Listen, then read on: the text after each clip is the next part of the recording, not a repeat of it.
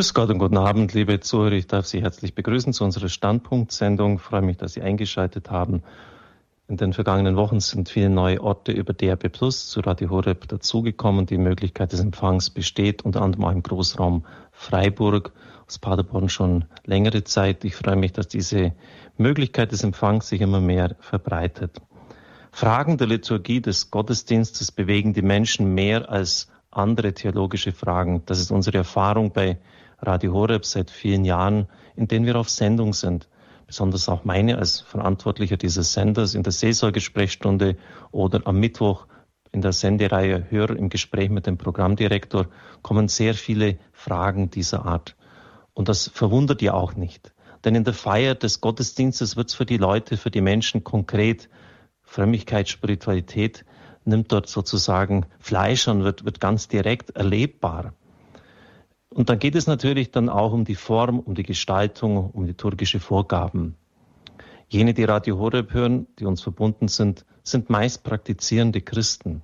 Und es ist ihnen ein großes Anliegen, dass die Liturgie im Sinn der Kirche gefeiert wird, ganz auch bei mir selber. Ich habe von Anfang an das immer in meinem Herzen getragen und wusste es, dass wir hier Vorbildfunktion haben. Und gar nicht so selten habe ich auch bei den Richtlinien, die an die Mitbrüder rausgeschickt werden, wenn sie bei der Gottesdienstübertragung mitmachen wollen, darauf hinweisen müssen, dass die wirklich eingehalten werden sollen und eingehalten müssen. Die oft auch die Erfahrung gemacht, dass ich das ein, einfordern musste. Denn wie ich schon sagte, hat die Liturgie bei uns auch einen gewissen Vorbildcharakter. In den Sendungen läuft es dann konkret meistens so, einige Beispiele, bei uns der Pfarrer oder in seiner Pfarrei, der macht das so, darf er das. Zum großen Teil sind es keine nebensächlichen Fragen. Sie zeugen nicht von einer kleinkarierten Geistigkeit. Die Zuhörer hängen sie nicht an ne-, Nebensächlichkeiten auf, sondern sie gehen schon an das Wesentliche unseres Glaubens heran. Einige Beispiele. Unser Gemeindereferent predigt regelmäßig am Sonntag im Gottesdienst. Ist das erlaubt? Oder, wie wir das jetzt auch in der Osterzeit hatten, unser Pfarrer praktiziert am Karfreitag das eucharistische Fasten. Das heißt, er teilt keine Kommunion aus. In der Nachbarpfarrei wird es aber doch getan. Und dann wieder die bekannte Frage, darf er das? Natürlich darf er es nicht, das ist nicht erlaubt, auch wenn es gute Gründe geben mag für das eucharistische Fasten. Aber die Praxis der Kirche seit alters her ist eben anders. Und wenn jeder macht, was er will, dann hört auch jede Einheit auf. Und ich erlebe es nicht nur hier bei uns im Sender, sondern auch im Gespräch mit vielen Mitbrüdern, dass das oft eine Quelle von viel Ärgernis und Spaltung darstellt. Auf der anderen Seite fühle ich mich aber auch nicht sonderlich wohl, wenn ich immer wieder auch die Ordnung der Kirche in Erinnerung rufen muss und Korrekturen anzubringen habe. Auf der anderen Seite gibt es aber auch dann die Vorgaben der Kirche, die durchaus sinnvoll sind, etwa in der Instruktion Redemptionis Sacramentum, wo das vor einigen Jahren wieder ganz neu eingeschärft worden ist die Erfahrung und, aus dem Gespräch mit Mitbrüdern zeigt, dass das keineswegs gutiert wird und gerne aufgenommen wird. Und jetzt darf ich vielleicht mein Wort selber in eigener Sache einbringen, dass ich vielleicht so nur als Priester sagen kann. Gerade wir sind sehr oft mimosenhaft empfindsam. Wir vertragen es kaum, wenn irgendeine Kritik an uns angebracht wird. Und ich erlebe auch Mitbrüder dann, die ziemlich gereizt reagieren, wenn man ihnen sagt, du, die Ordnung der Kirche sieht das doch eigentlich so vor, wäre es denn nicht möglich, dass du dich daran hältst? Wenn wir doch ehrlich sind, in den vielen Jahren, bei mir sind es jetzt 26 gewesen, an Peter und Paul, des liturgischen Feierns, da schleifen sich doch manchmal Dinge ein, die durchaus auch hinterfragt werden können und müssen, wo wir ein bisschen auch Selbstkritik an den Tag legen sollten. Von allerhöchster Stelle habe ich mir vor einigen Jahren einen ziemlichen Rüffler zugezogen, auch wenn es sozusagen nur indirekt war. Das war damals in Vöcklermarkt in Österreich. Wir waren auf Sendung mit keinem geringeren als dem Kardinal Arinze, dem Präfekten der Kongregation für Gottesdienst und Liturgie. Es war auch eine Standpunktsendung, alles ging live über den Äther wie auch heute Abend. Der Kardinal war ziemlich verärgert und dann sagte er, in nicht wenigen Pfarreien wird am Sonntag regelmäßig nur eine statt zwei Lesungen vorgetragen. Für alles haben wir Zeit, nur nicht auf das Wort Gottes zu hören. Er war ziemlich zündig drauf und mir ist damals ein Mikrofon ein Uiuiui durch die Lippen gerutscht. Warum? Weil ich selber auch so getan habe. Aber es ist doch eigentlich dann auch kein Problem. Dann akzeptiere ich das eben. Ich habe es auch, wenn ich ganz ehrlich bin, immer diesem Druck der Zeit unterworfen, mich selber auch darunter gestellt. Und ich hatte auch recht. Ich habe noch die Gelegenheit, dass ich hier bei uns in Beiderschwang nach dem Gottesdienst zum Frühschoppen gehen kann. Und ich habe noch nie jemand erlebt, der gesagt hat, es war ja heute wieder ganz furchtbar, wenn er zur Frau nach Hause gekommen ist. Ich musste jetzt zwei Stunden am Stammtisch sitzen. Stell dir vor, zwei Stunden. Das war ja ganz furchtbar. Immer an der gleichen Stelle sitzen, immer mit diesen gleichen Leuten reden. Hat sich noch keiner beklagt. Aber beim Gottesdienst der Kirche, da kann es oft nicht schnell genug gehen.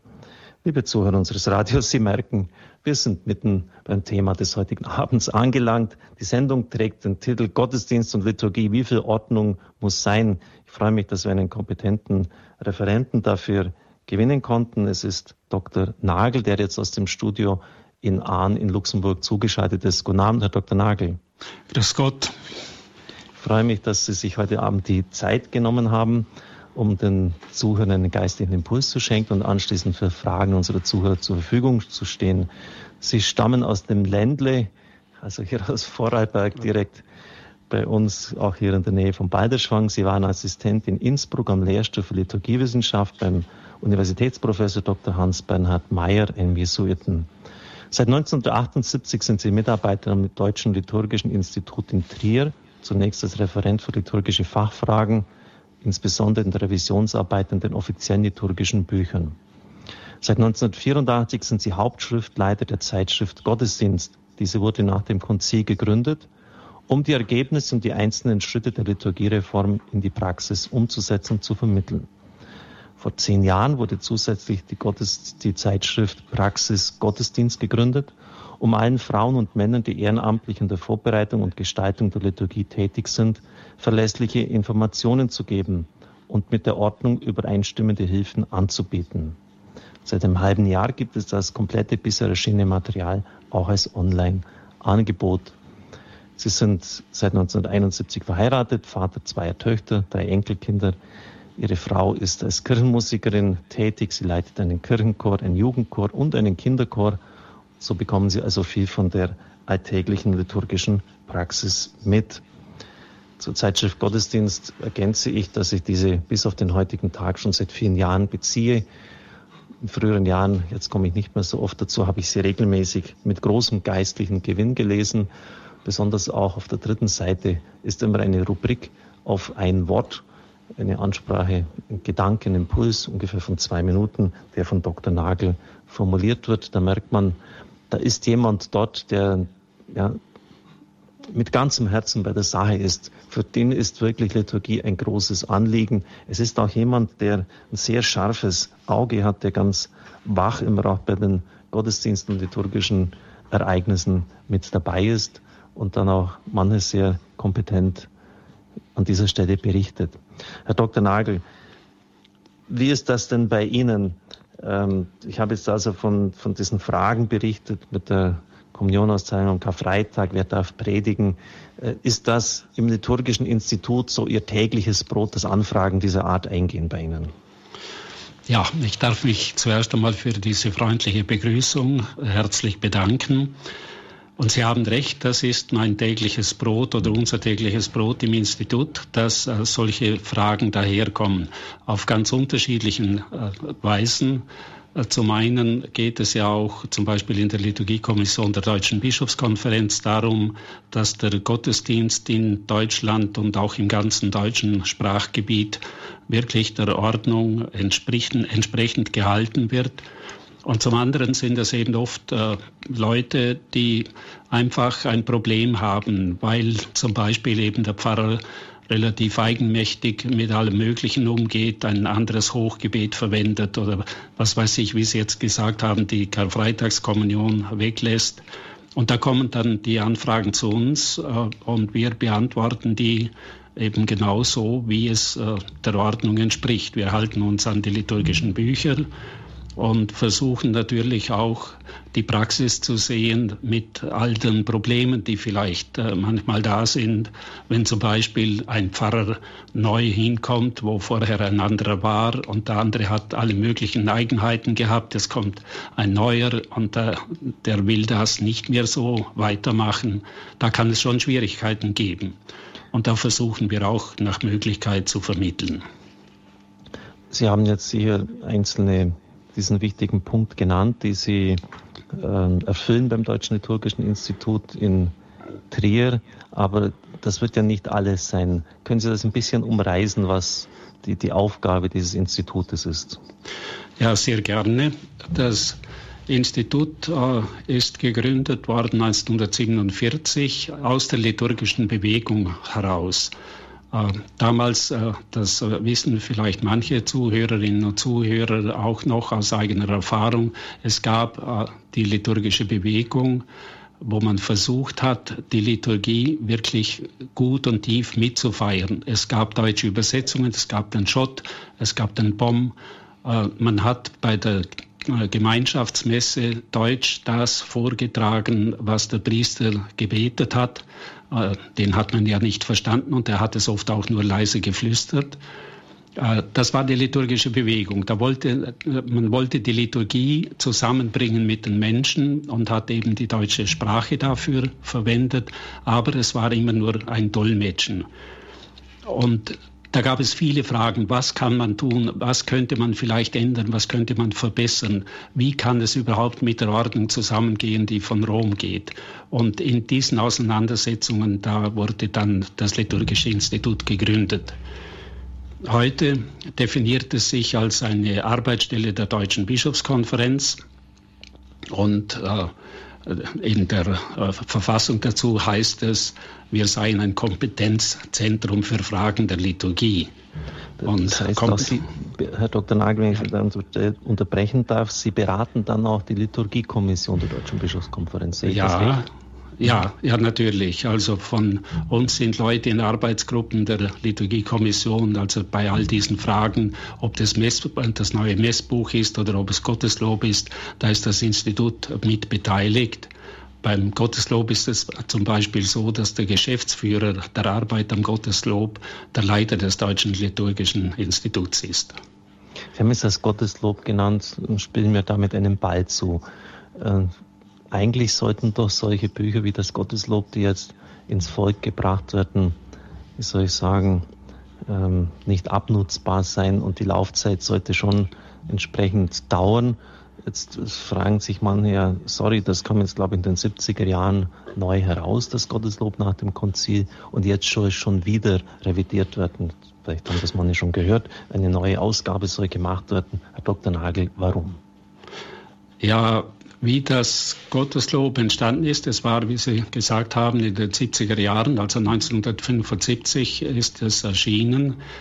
Äh, das war diese Aufbruchszeit nach dem Zweiten Vatikanischen Konzil mit der ganzen Liturgiereform, mit all dem Neuen, was da gekommen war. Da hat man natürlich ein neues Gesangbuch auch gebraucht, ein Gesang- und Gebetbuch und hat es in der Zeit gemacht. Inzwischen sind viele Jahre vergangen.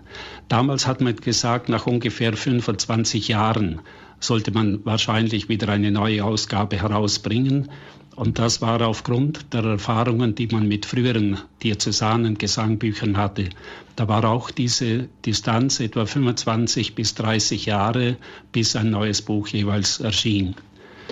Also war das, das doch schon irgendwie geplant und hat man das im, im Sichtfeld gehabt, dass das so ungefähr eine Generation andauern wird? Ja, ja, ja. Äh, denn es ändert sich halt einfach etwas, wenn Sie zum Beispiel ans neue geistliche Liedgut äh, äh denken. In den 70er Jahren kommt, sagt es allen weiter und äh, solche mhm. Lieder. Oder dann dazwischen, wenn das Rote Meer grüne Welle hat. Das war zwar nie im Gotteslob, aber äh, es waren solche Dinge, die einem inzwischen vielleicht auch zum Hals heraushängen und die man einfach nicht mehr ertragen kann. Das Gotteslob hat diesbezüglich jetzt also äh, sich äh, sehr seriös verhalten und zurückhaltend. Aber trotzdem, äh, wenn man an diese Lieder denkt, dann weiß man, es muss halt einfach mal wieder was Neues kommen. Und es war ja beim alten Gotteslob jetzt so, dass in den Diözesananhängen oft solche neue Lieder hineingenommen wurden, einfach weil man es gebraucht hat. Und äh, darum war es jetzt schon höchste Zeit, dass man dran geht, äh, wirklich für den gesamten Sprachraum wieder ein neues Gesangbuch zu schaffen. Am vergangenen Samstag hat gerade jemand angerufen. Ich hoffe, die Person hört jetzt auch mit und bringt sich wieder ein, die genau das beanstandet hat, so manche Banalitäten, Trivialitäten, die in der Liturgie auftauchen. Das Folgende ist jetzt, das muss ich wirklich eigens ergänzen, nicht erfunden. Es hat sich so ereignet. Wir haben einen Medienberater, der ganz offen da sagt, dass er jetzt äh, nicht unbedingt jeden Sonntag in der Kirche ist, ist auch kein Österling, der nur an Ostern oder Weihnachten äh, dort aufscheint und sich zeigt. Und der hat mir Folgendes gesagt, als wir heute auch mal über Gottesdienst und Liturgie gesprochen haben. Wissen Sie, Herr Pfarrer, ich bin in einem kirchlichen Gymnasium in den 70er Jahren bei Maristen aufgewachsen. Und dort ist der Pfarrer dann immer meistens in Jeans eingelaufen oder manchmal so ein mausgrauen Messgewand, oft so nur eine Stohlase übergeworfen. Es hat immer nur lose Zettel gegeben. Ähm, es war irgendwie, im Rückblick muss ich sagen, alles ziemlich banal. Einfach so dieser Stil der damaligen Zeit. Und ich habe das so satt bekommen. Und dann hat er, das ist da muss ich jetzt wirklich unterstreichen, weil da oft dann gleich Mitbrüder einhaken und sagen, das gibt's ja gar nicht, hat er gesagt, und jetzt gehe ich in München der Theatinerkirche in die tridentinische Liturgie und da fühle ich mich wohl und aufgehoben. Ich möchte das jetzt nicht weiter äh, kommentieren, denn man kann ja auch eine Messe nach der Ordnung, äh, wie es im Zweiten Vatikanischen Konzil gegeben ist, schön und ergreifend feiern. Aber Herr Dr. Nagel, und das ist nicht nur ein Beispiel, und das hat sich so ereignet, das wurde mir so gesagt, ähm, sind wir nicht selber schuld, dass jetzt manchmal so dieser Ruf nach dem außerordentlichen Ritus äh, wieder verstärkt kommt, weil man einfach, wie soll ich sagen, die, die Messe halt schon auch schlampig gefeiert hat und irgendwie stillos. Ja, das, was Sie sagen, deckt sich mit meiner Erfahrung auch, dass äh, wir kriegen relativ viele Klagen von der Art eben, dass äh, Liturgie banal gefeiert wird, obwohl ich den Eindruck habe, dass sich da inzwischen schon wieder etwas tut und dass es langsam sich konsolidiert, wenn man so sagen will. Ja. Es ist äh, nicht mehr wie vor 20 oder 25 oder 30 Jahren. Äh, es war damals äh, die Situation so, dass man die jungen Kapläne halt schon auch verstehen konnte. Die wollten einfach zeitgemäß sein. Sie wollten das, was in ihnen war, so verkaufen, dass es die Leute verstehen. Und da ist dann vieles hängen geblieben und äh, äh die Leute haben nicht gemerkt, dass äh, sich inzwischen da doch was getan hat und dass auch vieles verloren gegangen ist. Äh, ich kann manchmal durchaus Leute verstehen, die sagen, ich gehe wieder in die tridentinische Messe äh, wenn sie das nicht ertragen, was in ihrer Pfarrei geschieht. Das kann ich mir vorstellen. Und äh, das kann man sich wirklich denken, denn der normale Gläubige geht ja in die Kirche, um zu beten, um äh, Gottes Wort zu hören und um zu beten. Und äh, wenn dann alles Mögliche vorkommt, aber gebetet wird nicht, äh, wirklich gebetet, mhm. äh, ja, dann, dann geht man rückwärts raus. Ich bin auch schon aus der Kirche davon gelaufen. Also äh, ein Gottesdienst, wo die Gemeindereferentin anfängt, ein, ein Märchen zu erzählen statt einer Schriftlesung. Mhm. Da habe ich gesagt, ich bin hier nicht, um in die, in die Märchenstunde zu gehen, sondern ich bin hier, um Gottes Wort zu hören, habe ich laut gesagt und bin rausgegangen. Also da kann man Leute verstehen, die dann auf die tridentinische Liturgie zurückgehen, die einfach so gefeiert wird, wie sie da im Buch steht. Auf der anderen Seite geht da natürlich auch viel verloren, mhm. weil eben die erneuerte Liturgie im Grunde das in sich hat, Verkündigung des Wortes Gottes in der Volkssprache.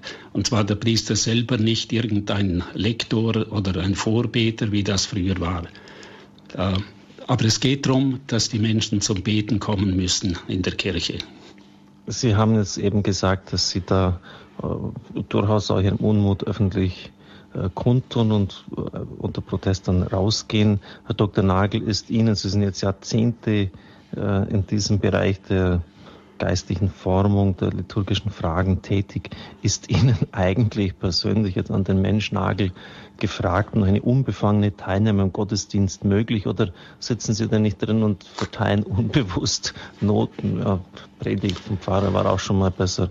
Liturgischer Gesang, ja, ganz gut so. Weil Sie halt ja. doch einfach Ihr ganzes Raster hier anlegen. Ja, äh, das, äh, wie soll ich sagen, es ist nicht immer ganz äh, einfach von dem zu abstrahieren, was der Beruf natürlich mit sich bringt.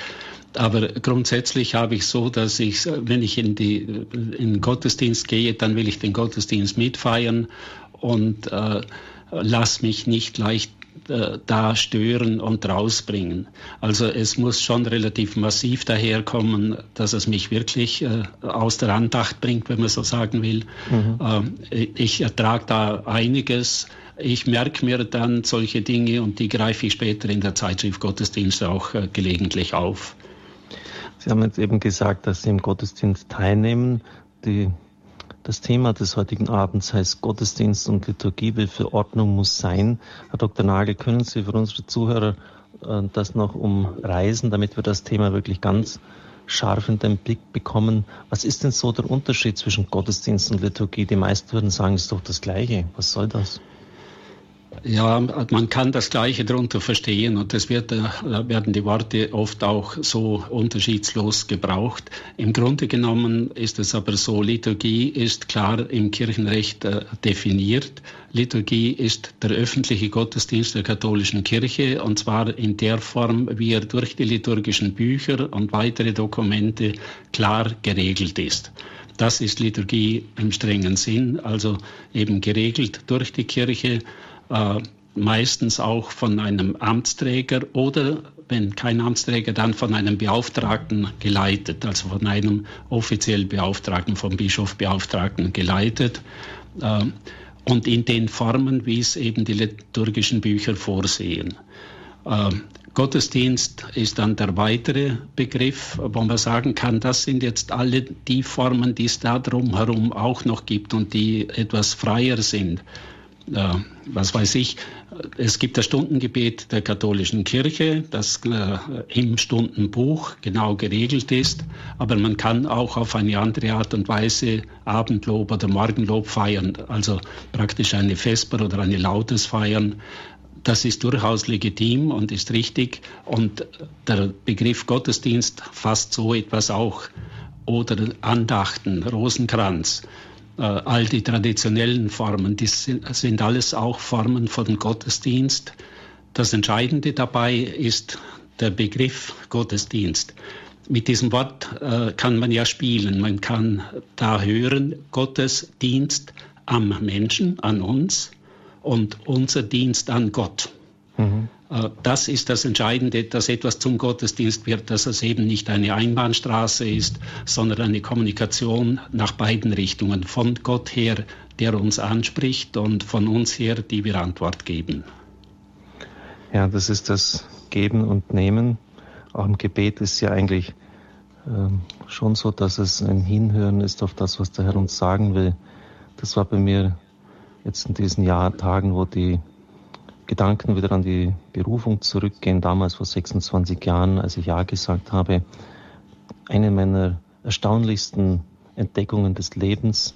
Ich habe damals als junger Student, habe noch Wirtschaft studiert, einfach angefangen, am inneren Impuls folgend intensiver zu beten und bis dahin hatte ich hatte ja wenige äh, geistliche Formung und Begleitung damals das immer nur so verstanden, dass ich Gott lobe und preise und ihm etwas vortrage. Bis dann plötzlich das passiert ist, dass Gott an mich herangetreten ist und zu mir gesprochen hat, ist nicht in einer Vision oder Audition, das ist nichts Außerordentliches, einfach ich habe gespürt, der existiert, da ist eine Person, ein Du, das auch Bedürfnisse, Wünsche hat und das dann auch diesen Ruf mir gegeben hat in die besondere Nachfolge. Also es ist schon irgendwie etwas ganz Außerordentliches, Herr Dr. Nagel, dass wir in diese Intimität, in diesen Dialog, in diesen Austausch mit Gott treten, und zwar in den Sakramenten, in intensivster Weise. Je länger ich die Messe feiere, desto weniger verstehe ich sie intellektuell. Aber ich glaube immer mehr zu erkennen, worauf es ankommt, eben auf dieses Du und Du mit Gott sein, sich ihm öffnen, ganz ihm hingeben und er, der sich uns auch ganz schenkt. Und in diesem Sinn haben Sie, glaube ich, auch einen liturgisch einen Impuls vorbereitet, indem Sie die Bedeutung der Liturgie für das Leben der Menschen in der heutigen Zeit uns nahebringen. Herr Dr. Nagel, ich bitte Sie, diesen Impuls uns jetzt zu schenken. Anschließend, liebe Zuhörer, haben Sie noch etwa eine Dreiviertelstunde Zeit, sich einzubringen. Ich freue mich sehr, wenn Sie das tun. Heute geht es ja wirklich um etwas, was sehr lebenspraktisch für Sie ist, etwas, womit Sie fast täglich zu tun haben. Wie wird der Gottesdienst gefeiert? Wir haben es jetzt gehört, wenn manchmal die Lieder banal sind äh, wie schauen niederschwellige liturgische Angebote etwa aus? Der ganze Bereich der Heilung, der bei Radio Horeb immer wichtiger wird, gibt es da Heilungsgebete. Äh, dann das äh, Wort Gottes feiern und mit oder ohne Kommunionausteilung am Sonntag oder nicht am Sonntag. Der für viele, für alle, habe jetzt einfach völlig so frei heraus diese Punkte genannt, denen sicher auch wichtig sind. Also wir haben jede Menge auch noch Gesprächsbedarf, aber es ist Ihre Sendung und ich bitte auch noch eines, es soll jetzt nicht so äh, eine Sendung sein, in der wir uns beklagen, der Pfarrer hat das gemacht und da läuft das irgendwie liturgisch schief und klar kann man das einbringen, äh, man sagt, bei uns läuft so, entspricht das der Ordnung der Kirche, geschieht ja auch oft bei Radio Horeb. Vielleicht haben Sie auch äh, bei sich etwas zu Hause, einen, einen liturgischen Arbeitskreis, einen Ausschuss des Pfarrgemeinderates, wo man sagen kann, da läuft es wirklich richtig gut. Und da ist Liturgie für mich wirklich eine Lebensinspiration. Das ist nicht irgendwie ähm, ein Dienst, den man nur einfach vollzieht. Da geschieht wirklich in einer schönen, geordneten Liturgie eine Begegnung mit dem Herrn. Und darum geht es ja im Letzten. Dass, dass wir auf Du und Du sind mit dem Herrn, dass, wie der Augustinus gesagt hat, das Herz zum Herzen spricht. Das ist ja auch der, der Sinn, dass wir in diese Nähe, in diese Direktheit mit dem Herrn eintreten. Vielleicht können Sie da auch einige gelungene Beispiele uns berichten. Ich wird schon die Telefonnummer bekannt. Nach dem Vortrag können Sie sich einbringen. Es sind vier Leitungen für Sie freigeschaltet. 089517 008 008 089517 008 008. Herr Dr. Nagel, ich bitte Sie um Ihren Impuls. Ja, da möchte ich gerne an das äh, anknüpfen, was ich äh, vorher zuletzt gesagt habe dann diese dialogische äh, Struktur des Gottesdienstes. Es ist äh, in der, Sie, Herr Pfarrer Kocher, haben ja äh, gesagt eben, dass Gott uns anspricht. Es war für Sie auch ein sehr intensives Erlebnis und in den Sakramenten geschieht das auf die intensivste Weise. Es geschieht natürlich auch in der Verkündigung und ich glaube, da ist ein Punkt, der immer noch nicht so hundertprozentig durchgedrungen ist. Wenn ich höre, wie Lesungen vorgetragen werden, die werden manchmal einfach gelesen, wie man irgendeinen anderen Text auch liest. Aber wenn im Gottesdienst äh, etwas vorgelesen wird, eine Stelle aus der Heiligen Schrift vorgelesen wird, dann ist das irgendwo was ganz anderes, als wenn das zum Beispiel im Religionsunterricht oder in einer Bibelrunde oder sonst wo geschieht. Äh, Im Gottesdienst hat das Wort Gottes eine ähnliche Qualität wie das Sakrament. Im Sakrament wird also dem Menschen etwas ganz konkret zugesprochen. Äh, der Mensch wird getauft, ich taufe dich im Namen des Vaters. Der Mensch wird aufgenommen in die Heilsgemeinschaft der Kirche. Oder in der Buße, ich spreche dich los und da wird dem Menschen seine Schuld vergeben, die er bereut und bekannt hat. Oder in der Krankensalbung, es wird ihm äh, zugesprochen, dass ihm Heil widerfährt, dass er gesund wird, innerlich gesund wird. Äh, ob dann die körperliche Gesundheit auch nachfolgt, äh, das ist eine andere Frage. Aber es geschieht das, was zugesprochen wird im Sakrament. Und ähnlich ist es auch mit dem Wort Gottes wenn das Wort Gottes der, im Gottesdienst vorgetragen wird, dann wird es verkündet und das heißt, es wird den Menschen zugesprochen, die da sind. Also wenn, was weiß ich, äh, das Evangelium vorgele vorgelesen wird, äh, wo Jesus einen Blinden heilt, dann heißt das, auch wenn da jemand sitzt, der blind ist für die Schönheit der Welt und blind ist für seine Umgebung, für seine Mitmenschen, der irgendwo in sich völlig abgekapselt ist, dann wird auch ihm dieses Wort äh, zugesprochen, dass er wieder sehen soll. Oder der Lahme, wenn jemand vom Leben einfach so erschlagen ist, dass er nicht äh, mehr aufstehen mag, dass er einfach nur noch müde ist und sich hängen lässt, äh, dann kann er auch dieses Wort hören, dieses Wort steh auf, nimm dein Bett und geh. Das ist Verkündigung im Gottesdienst. Zum Unterschied von jeder anderen Bibellektüre, es ist dieses Wort Gottes, das einem unmittelbar auch trifft und einem wirkmächtig zugesagt ist. Man nennt das mit dem Fremdwort, das sei performativ. Also es wird nicht informiert über etwas, sondern es wird durch das Wort etwas bewirkt. Ich glaube, wenn man dieses äh, Verständnis vom Wort Gottes im Gottesdienst einmal äh, verstanden hat, wenn man das begriffen hat, dann kann man auch den Gottesdienst ganz anders mitfeiern, dann hört man das selber auch. Äh, dann hört man die Schriftlesungen, die vorgetragen werden, auch unter diesem Aspekt. Was sagt dieses Wort jetzt mir in meiner Situation? Das ist etwas, was ich vom Wichtigsten halte in der derzeitigen Situation, dass wir wirklich verstehen, im Gottesdienst geschieht etwas äh, und es ist nicht unsere Leistung das Erste, sondern das Erste ist die Initiative, Gott, Initiative Gottes, der auf uns zukommt, eben in seinem Wort. Und dann kann ich weiter von der Liturgie sagen und die Liturgie und der Gottesdienst hat heute eine ganz besondere Bedeutung, sehr viel mehr noch wahrscheinlich als früher, weil er im Grunde der einzige Weg ist, auf dem Menschen heute noch der Kirche begegnen, wo sie beten, lernen, also beten können, weil ihnen vorgebetet wird, dass sie einstimmen können und ihr Amen sagen können und dass sie selber auch Worte finden für äh, das, was in ihnen ist. Vor 50 Jahren war es noch anders. Da gab es erstens in der Familie ganz selbstverständlich das Familiengebet bei Tisch am Mittag, vielleicht auch am Abend, am Morgen gemeinsam mit allen oder wenigstens mit den Kindern.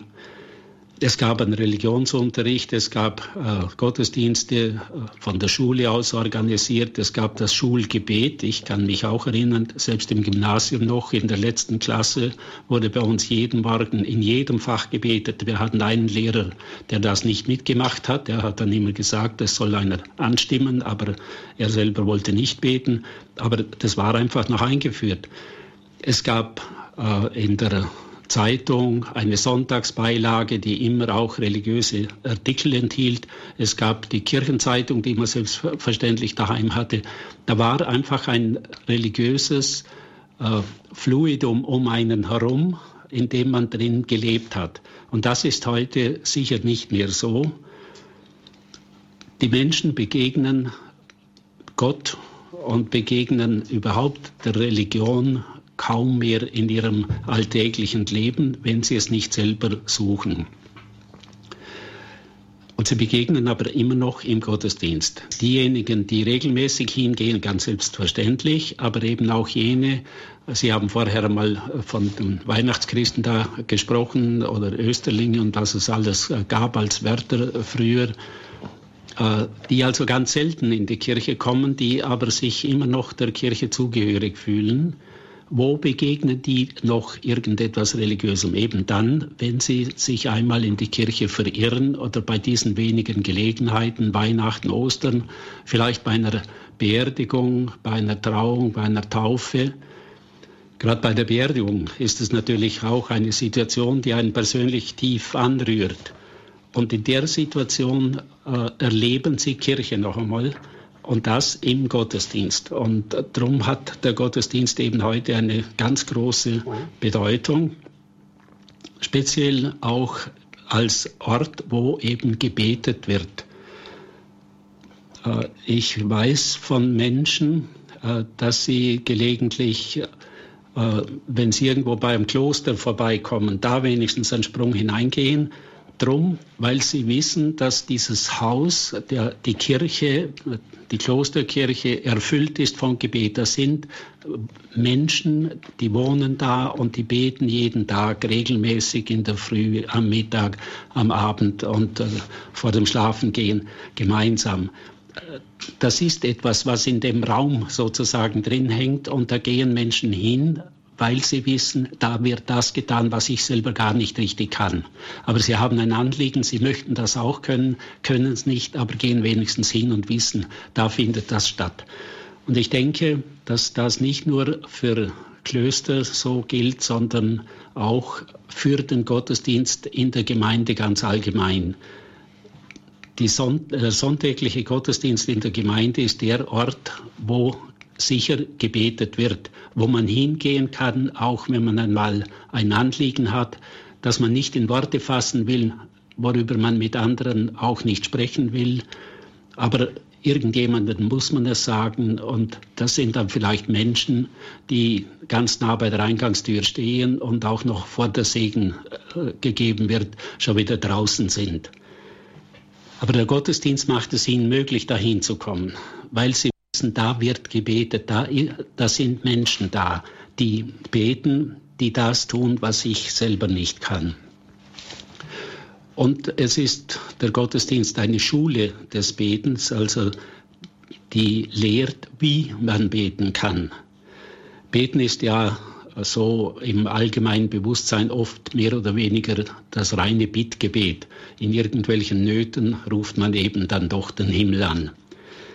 Aber dass man Gott auch preisen kann, dass man danken kann, das wissen viele Leute kaum. Aber vielleicht möchten sie es auch, aber sie wissen es eigentlich gar nicht, dass das geht.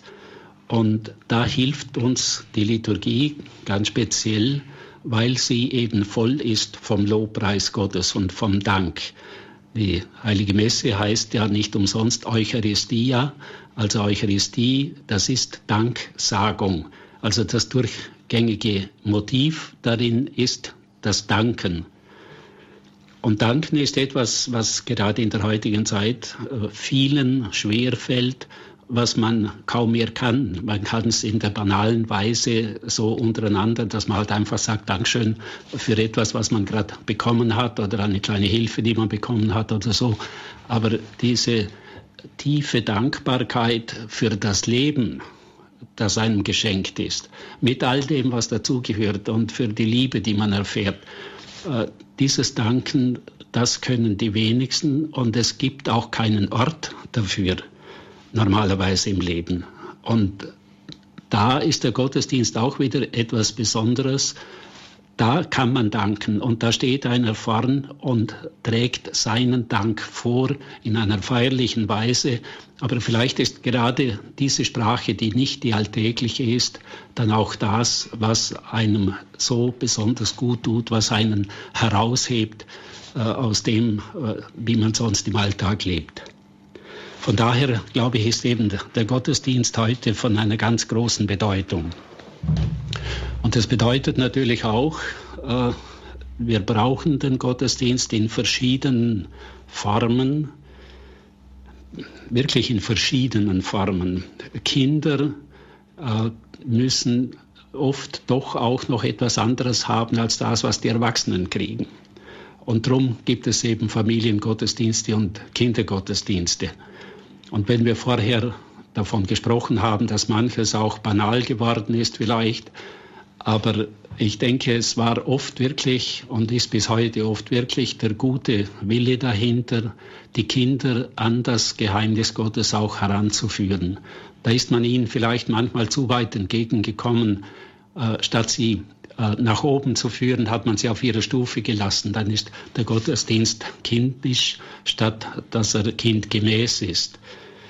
Kindgemäß heißt in diesem Zusammenhang sicher, das Kind will ja größer werden, das will erwachsen werden, das will sein wie die Großen. Und es will nicht ein kleines Kind sein. Das heißt, ich muss es eher hinaufziehen. Ich darf ruhig Ansprüche stellen, die etwas höher sind als das, was es jetzt selber ausdrücken kann. Und dann äh, werde ich aber auch das Interesse des Kindes finden, weil das Kind selber spürt, das ist ja mehr. Und, und äh, Jesus als Freund, Jesus, den ich also nicht so wie den Robert oder den Jakob direkt neben mir habe, sondern das ist eine andere Art von Freundschaft, aber das ist ein Freund. Und ich erfahre in den Geschichten von Jesus, wie dieser Freund ist, wie er auch zu mir ist. Da braucht es eben solche Gottesdienste, die den Kindern das ganz nahe bringen. Erstkommunionunterricht muss heute nicht ein Unterricht sein, weil das Wort Unterricht erinnert an Schule, sondern es muss eine Hinführung, Einführung sein in den Gottesdienst der Gemeinde. Es gibt heute Initiativen, sogenannte Weggottesdienste, wo die ganze Erstkommunion Vorbereitung praktisch aus der Mitfeier von Gottesdiensten besteht und der Reflexion darüber, das Nachdenken nachher, was habe ich da erlebt? Was haben wir jetzt da miteinander gemacht und was war das? Und in diesem äh, Feiern und dann darüber nachdenken, was war das jetzt, lernen die Kinder beten, sie lernen mit Jesus sprechen, sie lernen auf ihn hören. Das sind solche Dinge, die wir heute brauchen. Gottesdienste, die einen weiterführen, die einen aufnehmen. Wir müssen aber auch an die Erwachsenen äh, denken. Da ist es ja auch ähnlich. Es gibt zum einen die der Kirche verbundenen Menschen. Ich nehme an, die Hörerinnen und Hörer von Radio Horeb gehören zum allergrößten Teil sicher sehr intensiv dazu.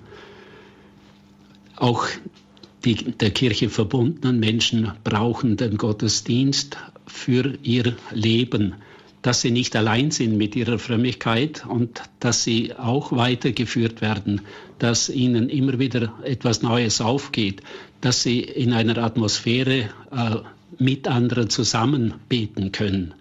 Allein beten geht sicher und ist wichtig, aber es braucht auch dieses Gemeinschaftliche, das sich getragen wissen, auch wenn es manchmal vielleicht eine Zeit der Trockenheit und der Dürre beim, beim Beten gibt, dann hilft einem das, dass man einfach dabei sein kann und die anderen neben sich hat, äh, die ja im Grunde in der gleichen Situation sind und die an den gleichen Gott glauben. Ich denke oft in der Kirche, also da lasse ich oft äh, die Augen ein bisschen schweifen. Ich bin, weil meine Frau eben Kirchenmusikerin ist, immer auf der Empore oben und da sehe ich dann unten die Menschen. Und da denke ich äh, oft an die, was geht in den Einzelnen vor und was bewegt die, äh, wenn sie jetzt hier sind. Und ich finde das einen sehr schönen Gedanken, der einem selber beim Beten hilft. Man trägt dann das der anderen mit, selbst das, was man nicht kennt, aber man wird auch davon getragen, dass man weiß, das sind eben andere, die auch so denken, die auch die gleiche Hoffnung haben. Ganz wichtig ist der Gottesdienst für die Menschen, die zur Kirche schon in einer gewissen Distanz leben, die aber sich als Christen bekennen, wenn man sie danach fragt. Nicht sonst, da sind sie nicht laut, aber wenn man sie fragt, dann sagen sie, ja doch, ich bin katholisch.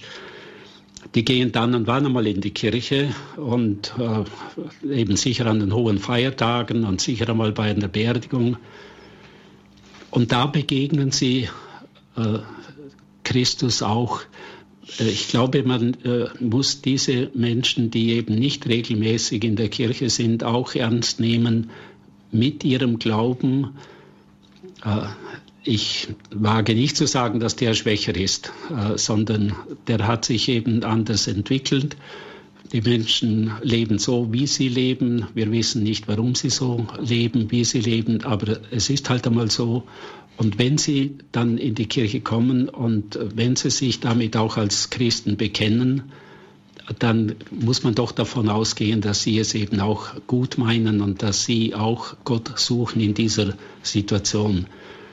Und äh, darum halte ich auch den Gottesdienst, den regelmäßigen Sonntagsgottesdienst in möglichst jeder Gemeinde für so unendlich wichtig, wenn der ausfällt, dann fällt ein Ort aus, wo die Menschen hinkommen können, die eben im Glauben nicht so intensiv selber leben. Äh, das brauchen sie, dass es diesen Ort gibt, dass sie sich da aufgehoben und getragen fühlen können. Und das ist für mich derzeit eines der größten Probleme bei diesen ganzen Zusammenlegungen von Gemeinden. Wenn der regelmäßige Sonntagsgottesdienst ausfällt, dann wird es für diese Menschen schwierig und dann stirbt der Glaube langsam wahrscheinlich bei ihnen auch ab. Solche Menschen, die selten zur Kirche kommen, tun das meistens in Situationen, die sie persönlich besonders bedrängen. Also zum Beispiel bei einer Beerdigung, also im Zusammenhang mit Sterben und Tod. Und bei solchen Gelegenheiten ist man ja besonders aufgeschlossen für ein gutes, wohltuendes Wort. Wo wird heute noch Auferstehung verkündet, so dass es ankommt? Bei der Beerdigung, bei der christlichen, katholischen Beerdigung, da wird es wirklich gesagt und ausgesprochen. Ich habe vor einiger Zeit erlebt, da ist ein Freund äh, gestorben, der war ja auch einer von diesen Christen, die sagen, also mit, man konnte mit ihm sprechen und dann hat er sich durchaus als Katholik bekannt, aber in der Kirche gesehen hat man ihn sehr, sehr selten. Und wir waren gut befreundet und er hat zwei Jahre äh, äh eine Krankheit gehabt, wo praktisch klar war, dass sie zum Tod führen wird. Und wir sind in der ganzen Zeit nie zu einem richtigen Gespräch gekommen darüber, wie es jetzt nach dem Tode wohl sein wird.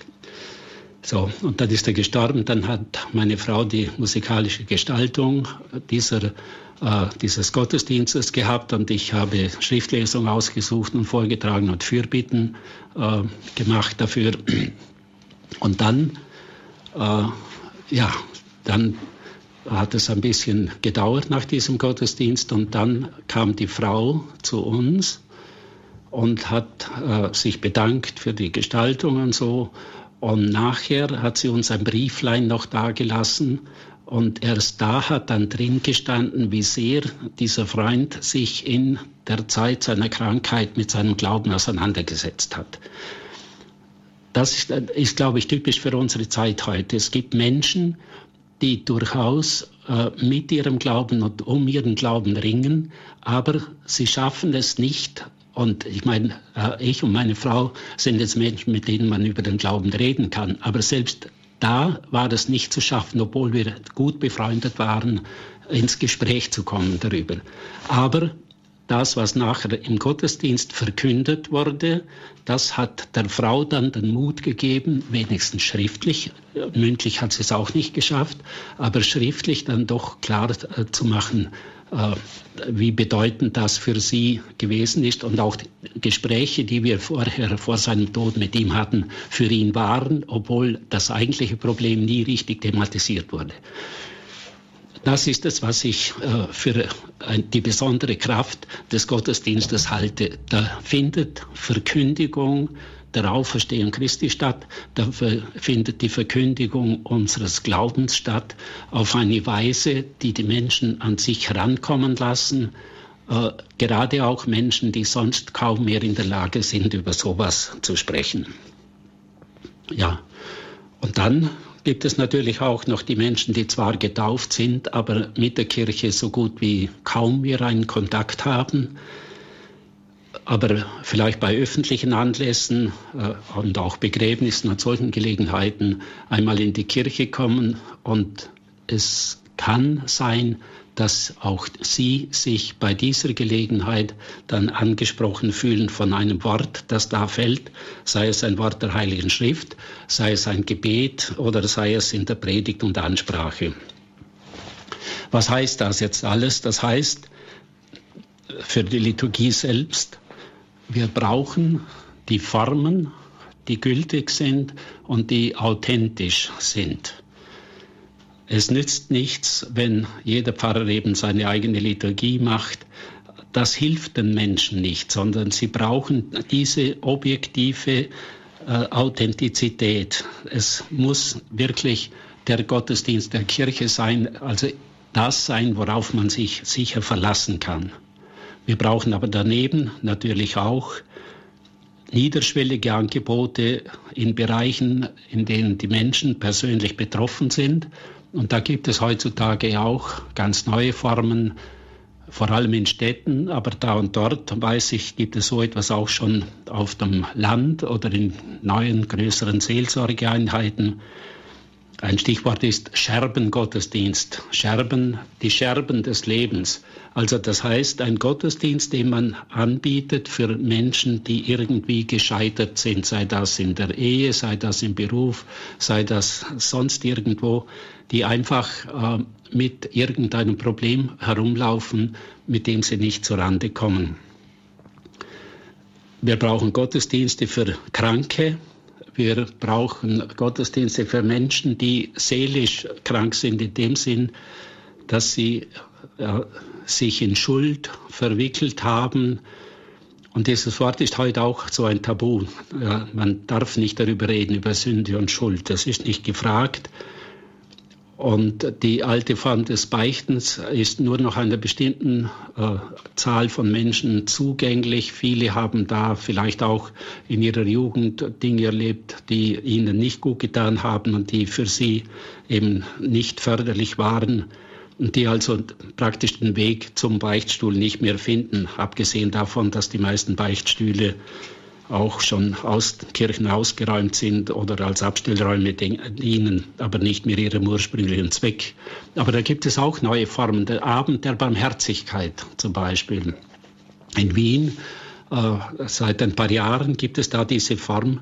Das hat angefangen im Stephansdom, wo einfach an einem Abend das Tor hinten ganz weit offen steht. Man sieht, wenn man vorbeigeht, draußen hinein, dass die Kirche beleuchtet ist, dass da was stattfindet und da kann man hineingehen. Und wenn man hineingeht, dann kommt man in einen Bußgottesdienst praktisch. Und da gibt es dann aber auch die Gelegenheit, mit jemandem zu sprechen, mit Priestern zu sprechen oder auch mit Laien zu sprechen über das, was einen bewegt. Und man kann beichten und die Absolution bekommen. Man kann sich aber auch einfach segnen lassen. Das ist eine Form, äh, die sich schon bewährt hat in solchen großen Kirchen inzwischen, aber auch schon in kleineren Stadtkirchen. Eine Form der Einladung, äh, sich auf etwas einzulassen. Die Leute gehen hinein, die denken nicht im Leben dran, dass sie heute Abend noch beichten gehen, aber sie gehen hinein und werden von dem erfasst, was da drin geschieht und äh, kommen heraus glücklich und selig, wie sie schon lange nicht mehr waren. Also da gibt es Möglichkeiten oder es gibt äh, in Städten zum Teil solche Orte des Gedenkens an die Verstorbenen, ein Buch, das da aufliegt, den, Namen der Verstorbenen drin oder jeden Monat, in Erfurt beispielsweise gibt es äh, in einer Kirche jeden Monat einen Gedächtnisgottesdienst für die Verstorbenen. Und da kommen Leute auch hin, ich weiß das von, Bischof, von Weihbischof Hauke, äh, der diese Dinge angefangen hat äh, da gibt es Leute, die mit der Kirche gar nichts zu tun haben, die nicht getauft sind, aber äh, die da hinkommen, einfach darum, weil der Verstorbenen da gedacht wird. Und das ergreift sie und erreicht sie. Es gibt auch für erfreuliche Dinge, für Ehejubiläen solche Gottesdienste in mehreren Kathedralen. Wird das seit vielen Jahren gemacht und da sind oft die Anmeldungen ein Jahr voraus schon ausgebucht. Also da sagt man, 1200 Leute haben Platz, mehr geht nicht und diese 1200 äh, Plätze sind schon ein Jahr vorher vergeben. Ein solcher Zulauf ist, dass man das ein zweites Mal dann in dem Jahr zum Beispiel machen muss.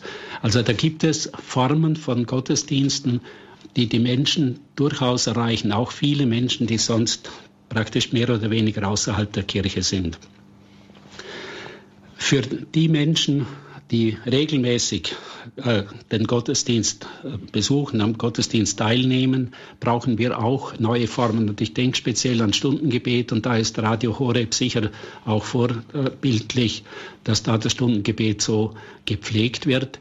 Wir brauchen aber solche Feiern auch äh, nicht nur über Radio, sondern auch in den Gemeinden, dass in den Gemeinden gebetet wird, dass man noch weiß, dass die Kirche noch warm ist und nicht kalt geworden ist, weil niemand mehr drin betet. Es braucht solche regelmäßige Gebete wie gesagt, Radio Horeb ist eine hervorragende Sache für alle die, die eben nicht äh, in der Kirche die Möglichkeit haben, da teilzunehmen. Aber es ist zugleich ein Vorbild dafür und eine Aufforderung dafür, so etwas auch vor Ort vielleicht auf den Weg zu bringen. Einmal in der Woche und an anderen Tagen kann man sich immer noch bei Radio Horeb mit einklinken. Ja, noch ein Gedanke vielleicht, warum Gottesdienst so wichtig ist.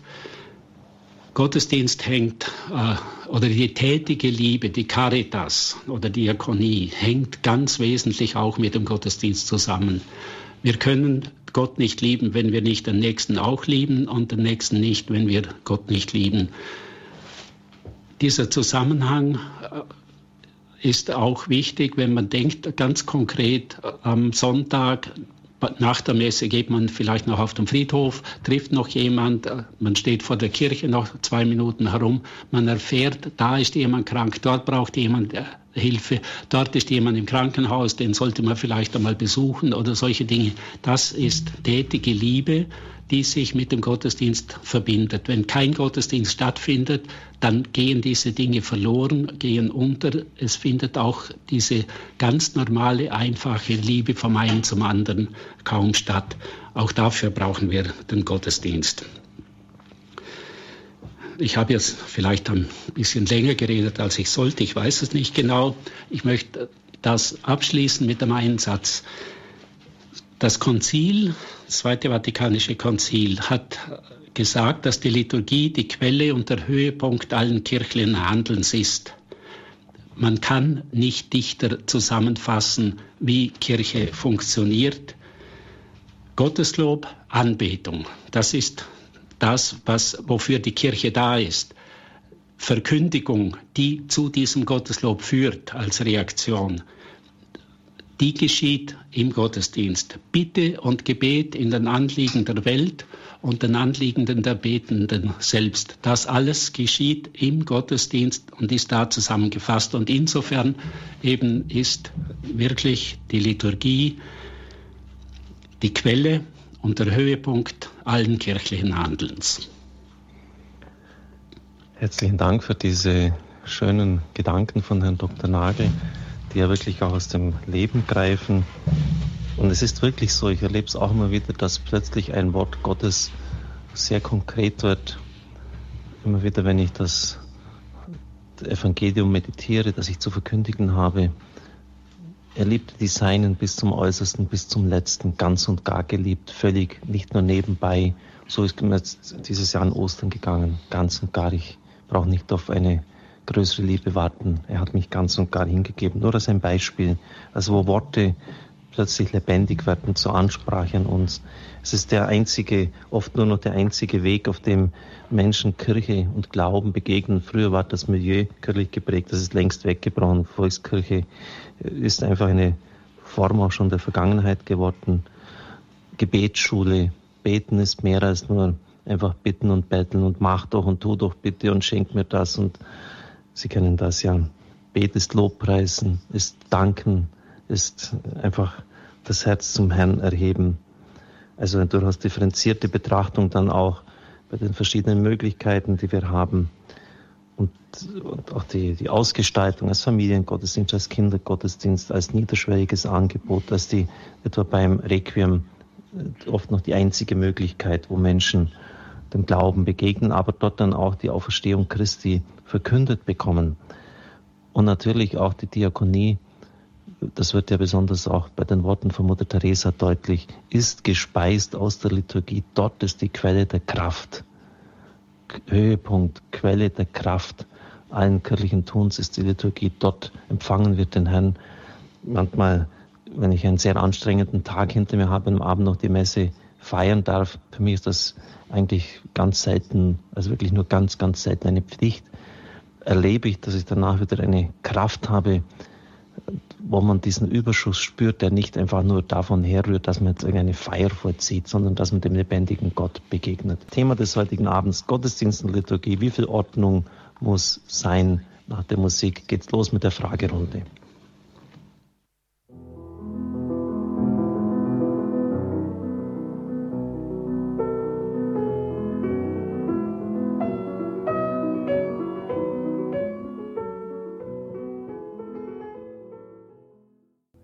Horeb Gottesdienst und Liturgie. Wie viel Ordnung der Kirche muss sein? Dr. Eduard Nagel vom Deutschen Liturgischen Institut beantwortet die Fragen. Liebe Zuhörer, freue mich, dass Sie die Leitungen vollfüllen. Bitte fassen Sie in der Möglichkeit ziemlich kurz. Es ist abzusehen, dass viele sich einbringen wollen. Freue mich auch. Wir brauchen dazu keine Gewinnshow wie bei manchen anderen Radios, dass die Leute anrufen ist genügend Eigenmotivation da. Aus Mainz, Augsburg und Bruckmühl sind die ersten drei Zuhörer auf Sendung. Frau Dülls aus Mainz, Sie beginnen mit dem Reigen der Anrufer. Guten Abend. Äh, guten Abend. Ähm, ich hörte vor einigen Jahren den Bischof von Namur, Leonard, im Rahmen von Exerzitien, der beklagte, dass eingerissen sei in der Liturgie eine Banalisierung der Liturgie, was man sehen könne bei der Art, wie viele Gläubige äh, die Heilige Kommunion empfangen, sofern sie die Handkommunion praktizieren, was ja völlig legitim ist, neben der anderen Form, die nach wie vor besteht, im Umdrehen die Hostie zum Munde führen äh, und sich dann, wenn sie nach der Messe an einem Sakramentsaltar vorbeikommen, nicht knien. Und er fragt sich dann, ob das daran hängt, dass der Glaube an die Realpräsenz geschwunden ist. Mir persönlich fällt auf, dass das fast in jeder Messe zu beobachten ist, egal in welcher Gemeinde man ist. Auch im Mainzer Dom kommt das vor und das wird nie korrigiert in der Weise, dass der zelebrierende Priester mal am Anfang der Messe zumindest gelegentlich darauf hinweist, dass der Empfang der Heiligen Kommunion, sofern die Heilige Kommunion in die Hand empfangen wird, eben auf eine Art äh, erfolgen soll, die die Ehrfurcht äh, vor der Realpräsenz Jesu Christi zeigt. Ja, danke für, diese, für diesen Hinweis. Herr Dr. Nagel, wollen Sie da noch das anmerken? Ja, kann ich gerne. Das ist tatsächlich äh, oft so zu beobachten, wobei ich äh, meinen würde, es ist nicht überall gleich. Also man kann es nicht gerade überall so sagen. Äh, sicher gibt es Leute, die eben im Weg gehen, erst die Kommunion zum Mund führen. Äh, ich plädiere seit vielen Jahren oder werbe seit vielen Jahren dafür, nicht im Schlange stehen, äh, die Kommunion zu empfangen, sondern dort, wo früher eine, eine Kommunionschranke war, eine Kommunionbank war, sich in einer Reihe aufzustellen, dann hat jeder die Gelegenheit, wirklich stehen zu bleiben und den Herrn in aller Andacht und Ruhe zu empfangen und dann wegzugehen. Aber es bleiben Appelle, die umsonst sind. Ich bedauere das sehr. Ich finde, es wäre viel eine schönere Form, so mitten nebeneinander zu stehen, als eben in der Schlange anzustehen. Dann hat man immer den Druck von hinten äh, wegzugehen. Und manchmal gibt es sogar Kommunionausteiler, die schauen einen an, was machst du noch da? Also der Nächste wartet doch schon. Äh, ich finde das auch persönlich auch ganz schrecklich, muss ich sagen. Äh, ich wie gesagt, in der Zeitschrift Gottesdienst äh, schreibe ich jedes Jahr einmal etwas dazu, aber es wirkt halt eben nicht unbedingt. Ob es an Stamperei äh, hängt oder woran, kann ich schwer sagen. Äh, es ist halt so eingebürgert, es läuft so und da tut man nichts. Aber Sie haben recht und ich werde es gerne auch wieder gelegentlich aufgreifen. Eine super Anregung empfinde ich, dass, dass Sie das so sagen. Auf diese Idee bin ich eigentlich gar nicht so gekommen, aber es ist viel besser, wenn man sich so in dieser Reihe aufstellt äh, man muss schon auch aufpassen als Priester, denn ich habe schon mal erlebt, dass jemand das in die Briefmarkensammlung mit nach Hause genommen hat. Ähm, und da wird es einem doch dann ganz anders. Also ich sage immer, bitte die Kommunion nicht mit, also bei konkreten Anlass, nicht generell so im Gottesdienst an den Platz nehmen, ähm, wenn man oft nicht weiß, was sie dann, ob sie es irgendwie einstecken oder sonst was aber, aber eben gerade, das ist wirklich dieses Schlangestehen, der Druck, der von hinten ist, äh, wenn man zur Kommunion geht, man spürt das ja auch. Und ich halte es auch nicht für gut, wenn man sagt, man soll einen Schritt zur Seite treten. Da hat man gerade die Hektik wieder drin. Also mhm. der, der, der Druck wird äh, gleichsam autorisiert. Also es ist berechtigt, dass da von hinten Druck kommt. Ich bleibe, äh, wenn ich zur Kommunion gehe, immer vor dem Austeilenden stehen, nehme den Herrn zu mir und dann gehe ich erst weg.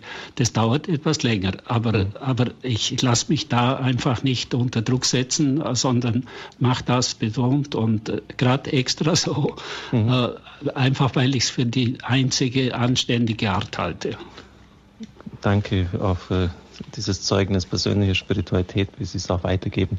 Aus Bruckmühl ist Frau Holleczek uns zugeschaltet. Bis Gott, Frau Holleczek. Guten Abend. Also wir wissen ja alle, was wir für einen wunderbaren heiligen Vater Papst Benedikt haben. Und seine Aussagen über Gottes Liebe und über alles sind umwerfend. Und jede Woche die Papstkatechesen, in, in dem ganzen Sinn, was er uns alles bringt, wird eigentlich von unseren Priestern an uns Gläubige nichts weiter vermittelt. Es sind so wenige Menschen im ganzen Deutschland, die Radio Horeb oder IWTN oder KTV hören oder sehen können.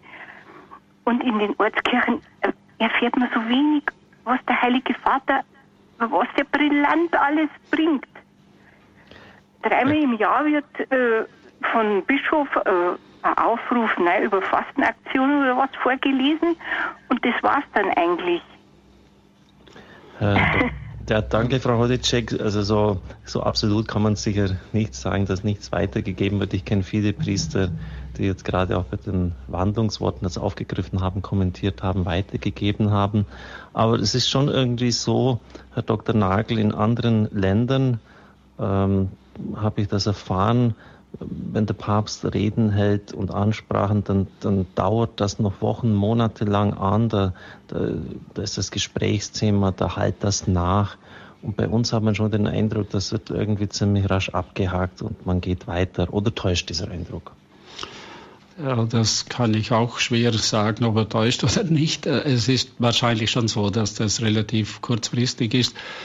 Ähm, zum einen hat es ein Stück weit vielleicht auch damit zu tun, äh, äh, Johannes Paul II. hat äh, angefangen, sehr viele Reden zu halten und sehr viele Dinge herauszuschreiben, herauszugeben und so. Es war vielleicht auch ein Stück weit zu viel, so dass man mhm. äh, einfach das nicht mehr verkraftet hat. Wenn ich denke, die der Apostol Cesedis, wo diese Dinge erscheinen, früher mal war das ein Band, und dann ist es ein dicker Band geworden, dann war es einer, den man nicht mehr in einen binden konnte, dann sind es zwei geworden, das ist dick geworden wie nur was und es mag damit auch zusammenhängen, dass man halt einfach schon nicht mehr hinhört, weil da sowieso immer was kommt. Äh, es ist sicher, da hat Frau Holicek ganz recht, äh, schade, dass eben viele tiefe Gedanken auf die Weise äh, untergehen und nicht gehört werden. Also das kann man nur bedauern. Vielleicht kann man ergänzen, die Papstbücher sind ja eine hervorragende ja. Äh, Quelle. Also ich lese das immer mit geistlichem Gewinn, Herr Dr. Nagel, aber eines hätte ich mir gewünscht. Das ist ein, die sind ja unglaublich aufbereitet worden mit Stichwortverzeichnis, mit Erklärung von Fremdwörtern. Aber eines hätte ich mir vielleicht doch gewünscht. Ähm, Pfarrer brauchen ja immer gewisse Anregungen wenn, für Predigt. Wenn man das jeden Sonntag zu halten hat, ist das nicht ganz so leicht. Das vielleicht auch, vielleicht ist das jetzt zu viel verlangt, aber äh, manche Abschnitte auch den liturgischen Lesungen zugeordnet werden, Lesjahr ABC am Sonntag, so dass man sich leicht tut, wenn man jetzt eine Predigt vorbereitet, liest dann diesen Abschnitt im ersten oder im zweiten mhm. Buch. Haben Sie das auch überlegt gehabt oder war das gar nicht irgendwie im Raum gestanden? Ja, das fällt bei uns jetzt nicht unmittelbar in unsere Zuständigkeit, mhm. weil das äh, die ganze Predigtliteratur und die Frage der Predigt, mhm. Äh, das ist ein eigenes Gebiet, das ist die Homiletik und ja. das ist, das sind wir abgegrenzt dagegen praktisch. Also das, das liegt jetzt nicht bei uns. Schon länger wartet Herr Polz aus Augsburg. Guten Abend. Frau Kocher, guten Abend, Herr Nagel. Äh, ich wollte kurz noch was sagen zur ersten Frage. Und zwar knie ich mich auch immer nieder, meistens immer nieder und, äh, und äh, und dann steht immer dahinter, die Leute drängen mich dann einmal, trotzdem bleibe ich immer oft länger knien. Zur zweiten Frage wollte ich dazu was sagen, ich habe eine eigene Frage noch, aber wie, wie wäre es, wenn man die Enzykliken der Päpste in der Predigt vorträgt, vorliest, immer wieder, das wäre so eine Anregung. Das ist eine. Und jetzt meine spezielle Frage, äh, was mir immer nachgeht. Warum wird in fast jeder heiligen Messe die Stille gemieden, wie der Teufel das Weihwasser weidet. Ja, ich sag's einfach mal, so ist es, ja. Die innerste Begegnung mit Christus wird in die Zwiesprache wird unmöglich gemacht. Und deshalb ist selbst bei der Deutschen Bischofskonferenz vernommen, wo es übertragen wurde, da ist die schönste Liturgie, alles tamtam, wunderschön. Und dann kommt Christus, die absolute Realität in das Herz des Menschen, in die Person. Und dann wird drüber weggefahren, wie wenn es nichts wäre. Ja, und das, wo es im Messbuch an vier bis fünf Stellen steht, uns unser heiliger Vater, der Papst, vormacht. Warum wird es, äh, gehen viele verschiedene Messen, aber warum erfahre ich das mit Ausnahmen? Stimmt, ist es so? Aber in der Regel wird einfach die Stille gemieden, wie der Teufel selber vermietet. Also Sie haben es jetzt, sehr, Sie haben jetzt sehr pointiert ja, formuliert. aber, aber ich, ich, man, drei, drei Minuten, vier Minuten nach dem allerhöchsten Ereignis, wenn Christus eintritt, das fehlt einfach. Danke, Herr Polz. Ich ja. darf das vielleicht einfach kommentieren. Ja, ja. Ich versuche das auch einzuhalten, weil für mich ist es einfach unmöglich, nach der Kommunion einfach so weiterzumachen, weiterzureden. Ich brauche da einfach die Stille. Und da hat mich dann mal in früheren Jahren jemand angesprochen und gesagt, Sie sind doch noch so jung. Müssen Sie unbedingt dann nach dahin sitzen und brauchen Sie diese Pause? Also die, der Sinn für die, das Schweigen und die Stille ist entgegen dem, was in der Liturgiekonstitution des Zweiten Vatikanischen Konzils steht, schon ziemlich geschwunden, Herr Dr. Nagel. Ja, das stimmt sicher. Das hatte zunächst einfach mit der Freude an der Muttersprache zu tun, dass man dauernd geredet hat, aber das in den 70er Jahren von mir aus. Und ich glaube, inzwischen wächst äh, schon das Verständnis dafür wieder, dass wir Stille brauchen und äh, es wird auch mehr geübt, aber nicht überall, das ist äh, ganz klar. Aber äh, es wird da viel zu wenig getan. Da stimme ich Ihnen voll und ganz zu, Herr Bolz. Das, das ist wirklich so, äh, dass äh, da zu wenig getan wird. Irgendwo hat es auch damit zu tun, wahrscheinlich der Priester steht da und hat so das Gefühl, alle warten darauf, dass ich jetzt weitermache. Und das ist auch ein gewisser Druck, der da entsteht und, und dem man sich halt widersetzen muss. Und ja, wie viel Stille. Da ist es natürlich auch so, dass unterschiedliche Leute das unterschiedlich empfinden.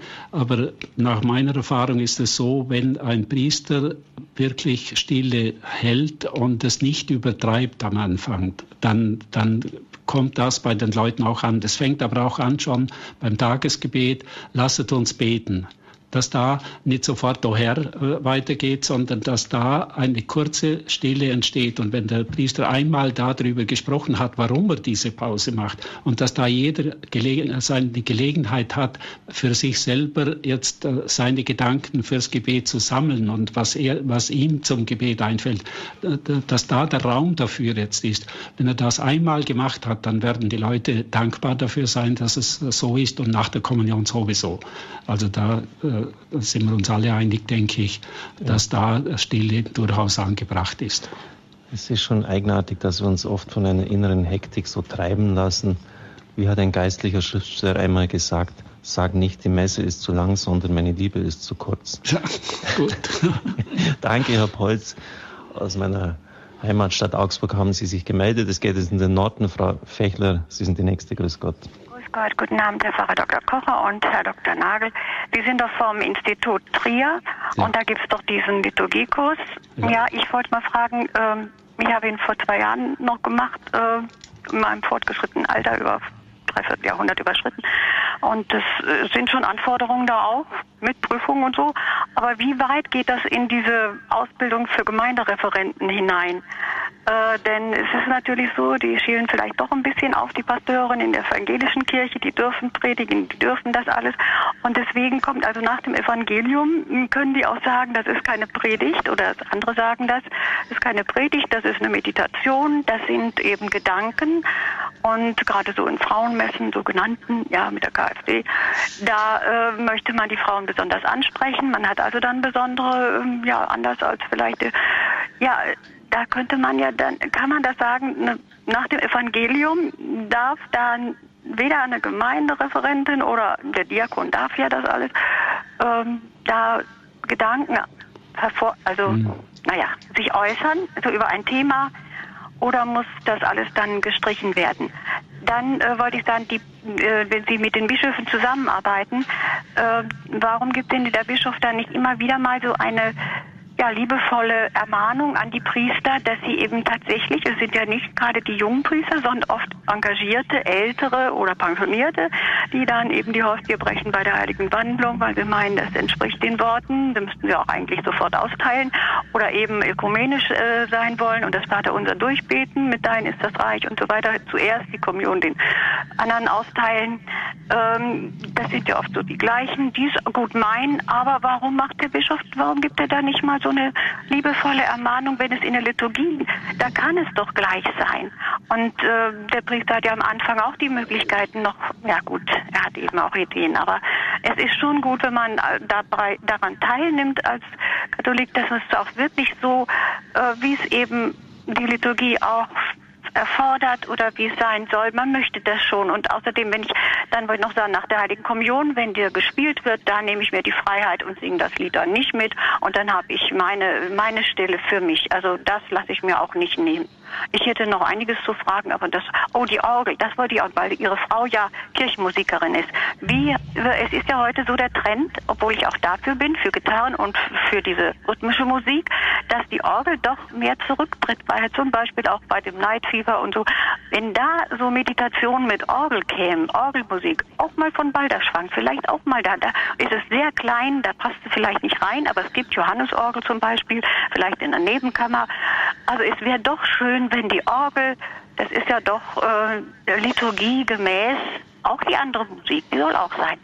Also das wollte ich nur anregen, wenn ein Medienhaus erstanden ist für so viel Geld, dann könnte vielleicht auch Balderschwang so eine, vielleicht eine Johannesorgel mit vollem Pedal mal anschaffen und irgendwie, wir, wir haben ja einen guten äh, Organisten, glaube ich, da ausgebildeten, den Andreas Martin mit der Doris Frei, mit der Frau Doris Frei, die dann das spielt und der spielt das, das wäre doch toll. Danke, Frau Fechler. Jetzt muss ich einfach reingehen. Sie haben da ein ganzes Paket hier abgesetzt. Das ist ja unglaublich, auch dass Sie einen Liturgiekurs gemacht haben. Herr Dr. Nagel, sagen Sie doch etwas äh, noch zu diesem Liturgiekurs. Dann noch, äh, wenn Leute einfach mehr wollen, wenn sie sagen, ich möchte es da wirklich wissen, was Sache ist. Ja. Ich, ich möchte da mein Wissen vertiefen. Machen Sie jetzt länger mal breite einfach Werbung für das, was Sie hier anbieten.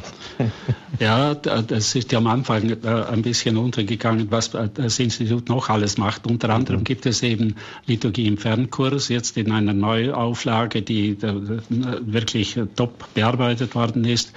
Liturgie im Fernkurs, das ist äh, ein Fernkurs, ein richtiger staatlich anerkannter Fernkurs mit äh, zwölf Lehrbriefen verteilt auf 18 Monate. Das heißt, alle sechs Wochen bekommt man einen Lehrbrief äh, zugeschickt. Es gibt dann auch noch CDs äh, zur Ergänzung und andere Medien äh, und es gibt äh, ein bis zwei Studienwochenenden, die man auch zu machen hat.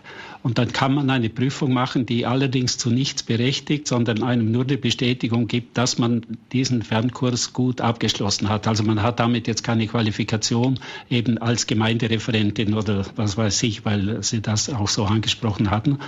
Äh, äh, die, von an diesem Fernkurs haben inzwischen, ich glaube, viereinhalbtausend Leute oder zwischen viereinhalb und fünftausend Leute teilgenommen äh, und äh, sind alle eigentlich dankbar und wir haben noch mit den meisten Kontakt. Also der, der, der kommt wirklich gut an und gibt ein solides Grundwissen über die gesamte Liturgie und auch, äh, ist auch praxisorientiert natürlich äh, für die Arbeit in Gemeinden. Also was können Laien zum Beispiel in Liturgiekreisen und in, in Vorbereitungskreisen und so weiter tun? Und, und wie ist das richtig und wie soll es auch sein? Also da, da machen wir sehr gute Erfahrungen. Wenn Sie Material wollen, dann rufen Sie einfach im Institut an, da bekommen Sie nähere Informationen. Ich glaube, wir können jetzt kaum auf die Einzelnen. Sie hat ja unglaublich ja. viele Dinge äh, angesprochen, jetzt mit der Meditation, mit dem Zeugnis, mit der Predigt. Äh, ja, vielleicht äh, darf ja, ich dazu doch zwei ja. Sätze sagen. Also mhm. es gibt natürlich äh, die Regelung äh, zur Laienpredigt. Also die Homilie ist Teil der Liturgie, also der Messfeier und insofern dem Priester vorbehalten. Ist eine ganz klare Aussage von der Kleruskongregation und da gibt es nichts dran zu rütteln. Aber es ist tatsächlich auch so, äh, wenn der äh, Priester die Homilie hält, kann er auch äh, einen Laien einbeziehen, dass der ein Glaubenszeugnis gibt, dass der etwas eben sagt, was er aus seiner Sicht, äh, aus seinem geistlichen Leben heraus zu sagen hat. Also der, der, Priester hält die Homilie, aber ein, Glaubenszeugnis eines, äh, eines Laien ist auch möglich, sei das nun am Anfang zum Beispiel beim Einführungswort schon, sei es einmal bei einer Lesung, ein paar Sätze zur Lesung dazu oder sei es im Zusammenhang mit der Homilie, dass das ein Teil davon wird praktisch. Äh, so weit äh, ist also der Rahmen, dass so etwas Platz hat. Und äh, speziell bei Frauengottesdiensten kann man sich das gut vorstellen, dass da eben auch einmal eine Frau wirklich ein Zeugnis ihres Glaubens gibt. Die Bischöfe werden natürlich, da wird das auch noch angesprochen worden, ist eine generelle Frage, war ähm, schon zögerlich sein, sozusagen jetzt auch ein bisschen äh, die Priester zu ermahnen, haltet euch an die Ordnung oder wie erleben Sie das, Herr Dr. Nagel? Das ist ja auch angesprochen worden. Ja, die, die, die Bischöfe sind auch arme Prügelknaben von allen Seiten. Die müssen für alles gerade stehen. Und äh, äh Sie, Herr Pfarrer Kocher, wissen natürlich, wie das äh, ist äh, im Klerus. Wenn man einem sagt, dass er irgendwas ein bisschen anders machen soll, das hören die äh, Herren nicht gerne und mhm. schnappen leicht ein. Und es ist sehr, sehr schwierig. Also ich habe da auch oft schon mit Bischöfen darüber gesprochen und die sagen, ja, ich würde ja gern, aber was hilft so?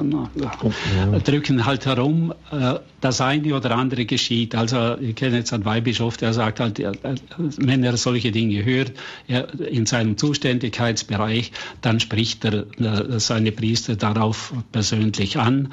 Aber zwingen, sagt er, kann ich es halt auch nicht. Ja. Und äh, das wird wahrscheinlich oft so sein, dass ein Bischof äh, so, äh, er tut, was er kann, er macht vielleicht auch diskret aufmerksam und erinnert an die Dinge, aber wenn die Pfarrer halt dann selber anders tun, was will der, der Bischof machen? Ja. Wir haben jetzt noch, wahrscheinlich könnten wir das Mitternachtszuhörer zuschalten, drei in der Leitung, die nehmen wir auch dran bitte rufen Sie dann nicht mehr an, weil sonst die Sendezeit überschritten wird. Um 21.40 Uhr ist immer bei uns pünktlich die komplett das Nachtgebet der Kirche und ich weiß, dass sehr, sehr viele eigens dazu einschalten. Übrigens die Liturgiezeiten, das ist bei Radio Maria Italien, einem der größten Sender des Landes, zwei Millionen Zuhörer täglich, Wochendurchschnitt sechs bis acht Millionen. Das sind die meist eingeschalteten Sendezeiten. Ich war auch da unglaublich erstaunt. Bei so einem großen Sender ist das bis auf Minuten genau abgefragt, erforscht worden, wann die Leute einschalten. Und sie schalten genau zur Liturgie ein. Das ist doch super ermutigend für uns Priester. Die Leute wollen beten. Sie wollen das Wort Gottes hören. Das, das sind doch auch Hoffnungszeichen, so wie ähm, der Abend der Barmherzigkeit, die E-Jubiläen, übrigens auch die Mitarbeiter von uns. Die meisten gehen, weil sie jetzt natürlich nicht bei mir beichten können, äh, zum Abend der Barmherzigkeit nach Dornbirn. Und das wird ganz äh, positiv von denen aufgenommen. Also die Dinge verbreiten sich auch, dass das Neidfieber, äh, was immer mehr dann auch Anklang bei den Menschen findet, so niederschwellige Angebote, die dann aber auch in die Tiefe des Glaubens einführen können. Herr Hager, Sie rufen aus Radolf Zeilang. Guten Abend. Guten Abend, Herr Dr. Koch und Herr Dr. Nagel. Äh, ich möchte, ja, ich lebe hier in einer Gemeinde und ein Pfarrer, der vieles verändert. Also von Sünde wird praktisch nicht gesprochen, wie vorhin auch gesagt wurde. Das Tagesgebet wird verändert. Äh, die Lesung, die, ja, da wollte auch schon ändern. Da habe ich gesagt, äh, ich lese da selber auch vor. Äh, ich, ich mache das nicht mit. Ich will, dass sie sich an die Ordnung halten. Das hat er dann auch gemacht. Und äh, aber zum Beispiel das Gabengebet habe ich von diesem Mann noch nie gehört. Und äh, die Präfation verändert er. Das Hochgebet betet er oft anders. Mich wundert, dass er also die Wandlungsworte noch spricht. Und äh, ja, äh, ich will den Mann nicht anklagen. Er meint auf der anderen Seite gut. Er betet auch für gerade für die Kranken und für alle, die in Not sind. Also er hat da wirklich ein offenes Ohr, das muss ich ihm äh, zugestehen. Ja. Aber es tut mir irgendwie weh, dass die Liturgie so von ihm geändert wird, muss ich ganz offen sagen. Ja, liturgisches Freistillingen, Herr Dr. Nagel.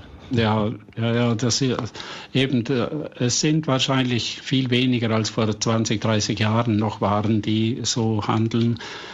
Äh, wahrscheinlich ist auch viel guter Wille dahinter. Äh, die wollen, dass alles halt richtig verstanden wird und wollen etwas vermitteln, aber merken nicht, dass sie äh, im Grunde genommen doch daneben liegen. Also man, man wird nicht viel tun können. Wie gesagt, selbst die Bischöfe wissen sich da kaum zu helfen und einen deswegen jetzt mit Kirchenstrafen zu überziehen, das will eigentlich auch niemand. Aber äh, es ist ein Problem für die Gläubigen, das auszuhalten. Und äh, man kann halt einfach nur versuchen, durch Überzeugungsarbeit oder durch Nachfragen und sagen, ja, warum machen Sie das anders? Was ist da jetzt ganz konkret äh, besser bei dem, wie Sie es machen? Also ich habe da schon tolle Beispiele erlebt, was zum Beispiel nach der, nach der Wandlung heißt es doch darum, geht es weiter mit, äh, mit darum feiern wir das Gedächtnis äh, unseres Herrn Jesus Christus. Und da hat einer gesagt, darum, weil du uns liebst, heiliger Vater, feiern wir. Äh, das, äh, dass uns Gott liebt, ist ganz klar. Aber wir feiern es darum, weil Jesus es eingesetzt hat. Das sind die Worte, die vorher gesprochen wurden, oder? Der Einsetzungsbericht. Und dann äh, darum feiern wir. Darum haben wir den Mut zu feiern. Darum können wir das überhaupt nur. Aber der sagt darum, weil du uns liebst. Das, das ist ein völlig sinnloser Satz an dieser Stelle, oder? Der meint es aber gut. Ich habe mit dem geredet, der hat es nicht begriffen. Der hat das nicht begriffen, dass das falsch ist. Äh, und so ist das eben oft. Das ist gut gemeint, aber schön daneben getroffen.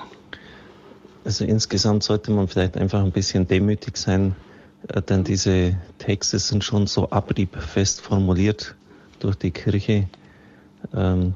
Dass man gut beraten ist, sie einfach so zu übernehmen. Immer wieder, auch wenn ich liturgische Bücher lese, stelle ich fest, dass sich da Unglaubliches dahinter verbirgt, äh, wo wir oft gar nicht dran denken. Wegen dem sind wir jetzt noch lange nicht rubrizistisch und, und sklavisch an den Text gebunden, aber ja, es ist ja. einfach wichtig, dass wir uns einfügen in ein größeres Gesamt. Das ist meine Meinung. Darf ich da äh, gerade auch noch Gerne. sagen, ich habe viele Jahre äh, zu tun gehabt mit der Übersetzungsarbeit äh, bei den liturgischen Büchern, also soweit Revisionen angestanden haben. Und ich kenne das Ringen um einzelne Worte unter Umständen stundenlang wo Leute mit bestem Fachwissen, die sowohl von Latein äh, was verstehen, als auch von der deutschen Sprache, als auch von der Liturgie äh, oder von der Bibelwissenschaft, und die sitzen miteinander und zerbrechen sich stundenlang wegen einer Formulierung den Kopf, damit es wirklich genau ist.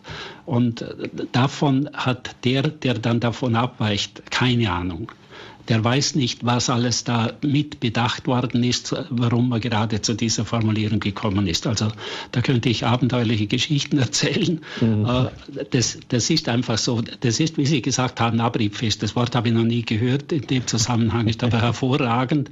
Äh, da hat man schon gerieben daran, so lange, bis es äh, wirklich fest war.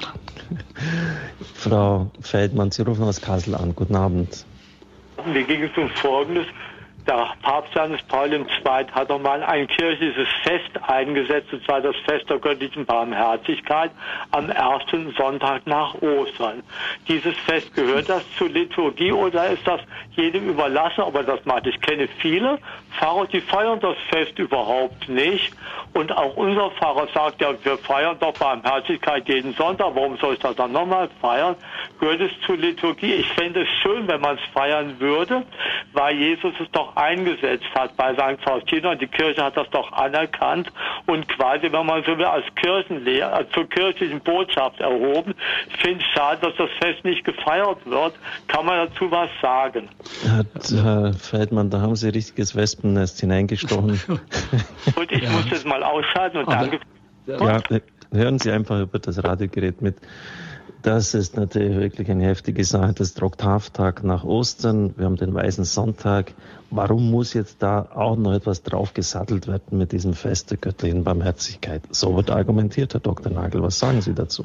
Äh, ja, äh, das äh, sieht so aus und, und ist natürlich so, dass tatsächlich da viel zusammenkommt und dass es, es stimmt ja auch, dass wir die Barmherzigkeit Gottes bei jeder heiligen Messe feiern. Insofern ist das schon richtig, wenn ein Pfarrer das sagt man kann das ja problemlos verbinden, wenn man das Tagesgebet, ich habe jetzt äh, den Text nicht da, aber wenn man das Tagesgebet des äh, Sonntags nach Weihnachten, des Weißen Sonntags hernimmt, da mhm. ist genau von der Barmherzigkeit Gottes die Rede. Also man feiert es ohnehin. Und ja, es würde jetzt nichts dagegen sprechen, das auch äh, noch äh, in Worte zu kleiden und dazu zwei Sätze zu sagen, so dass also dieser Zusammenhang deutlich wird. Also da braucht man sich nicht dagegen stemmen gegen dieses Fest der göttlichen Barmherzigkeit, sondern das ist durchaus sinnvoll und das hat sich Papst Johannes Paul II. auch durchaus überlegt und er hat auch gewusst, dass da der zweite Sonntag der Oktavtag von Ostern ist. Also das war ihm alles auch klar und er hat eben in seiner äh, äh, Verehrung von der Schwester Faustina und dem allem, was sie gesagt hat, hat er dieses Fest einführen wollen.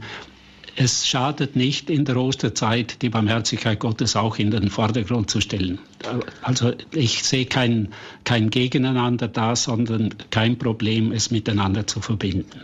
Ich darf vielleicht noch eine Brücke in diesem Sinn schlagen. Ähm, die Lesung ist, das Evangelium an diesem Tag ist Johannes 20. Äh, die Begegnung des auferstandenen Christus ist immer so, dass das wechselt nicht. Äh, mit Thomas. Ja. Berühre meine, leg deine Hände in meine Seite. Ja.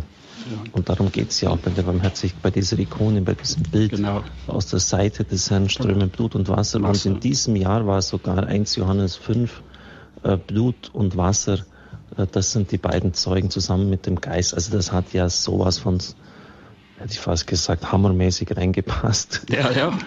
ja eben, ich sehe da keine, Schwierig keine Schwierigkeit, das zu verbinden. Das war nur, man wehrt sich zunächst dagegen und sagt, was mhm. pflastert man da noch was drauf? Und dann aber muss man nur die Texte der Messe hernehmen und das Problem ist gelöst.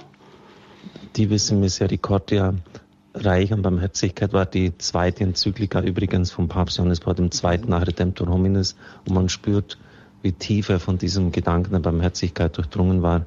Also wenn jemand Probleme hat, möge er diese Enzyklika nochmals nachschauen. Es war schon lange her, den Anfang der 80er Jahre erschienen, aber ein, ein super Kommentar auch zu diesem Fest. Ja, wie, wie gesagt, wir könnten noch lange weitermachen, aber Frau Brüggemann aus Münster beschließt heute den reigen Anrufer. Guten Abend. Abend, Pfarrer Koch und Dr. Nagel. Ich habe zwei Dinge. Und zwar das erste ist, ich lebe in einer Gemeinde, die jetzt äh, mit dreien zusammengeschlossen ist. Ich bin vor neun Jahren erblindet, bin vor fünf Jahren hier hingezogen. Und es ist nicht möglich, durch den Hauptpriester, der da ist, eine Kommunion zu bekommen. Wir hatten vorher einen Priester, der war regelmäßig da, der hat die Seelsorge gemacht. Und als der wegging aus der Gemeinde, war nichts mehr. Und ich kann das eigentlich nicht verstehen, weil Priester sind ja Seelsorger und sollten, wenn jemand nicht kann, warum auch immer, doch wenigstens ein Ohr haben und ab und zu, und wenn es nur einmal im Monat ist, die Kommunion bringen. Ich versuche das seit Februar und finde kein Gehör. Frau Brückemann, das, das, da, jetzt, da muss ich selber gleich jetzt reingehen. Das kann ja wohl nicht sein, wenn Sie blind so. sind. Und, und ist, ich war echt am überlegen, gehe ich zum Bischof nach Münster, aber der ist auch leider ein, ja, das Problem eigentlich bei den Priestern ist, ich kenne etliche, ähm, ganz wenige sind berufene Priester. Die viele sehen leider ihren Beruf wirklich nur als Beruf und nicht als Berufung. Und deswegen passieren solche Dinge. Ich lerne öfter diese Priester kennen und wenn ich das mitbekomme, wie lapidar die damit umgehen, die zum Beispiel ist für mich wichtig, beichten und dann kommunizieren. Mhm. Aber vielleicht, jetzt, vielleicht darf ich da jetzt nochmal reingehen, Frau Brückemann. Sie sind, weil das schon eine ganz gravierende Sache ist, wenn jemand wie Sie jetzt in dieser Blindheit lebt und, und ihm es ein Anliegen ist, dass er die Kommunion bekommt, dann hat er ein Recht darauf. Dann hat er ein Recht darauf. Das ist nicht einfach dem äh, Gutdünken des Priesters überlassen und da geht es wirklich um die Essentials. Das, das ist etwas ganz äh, Entscheidendes.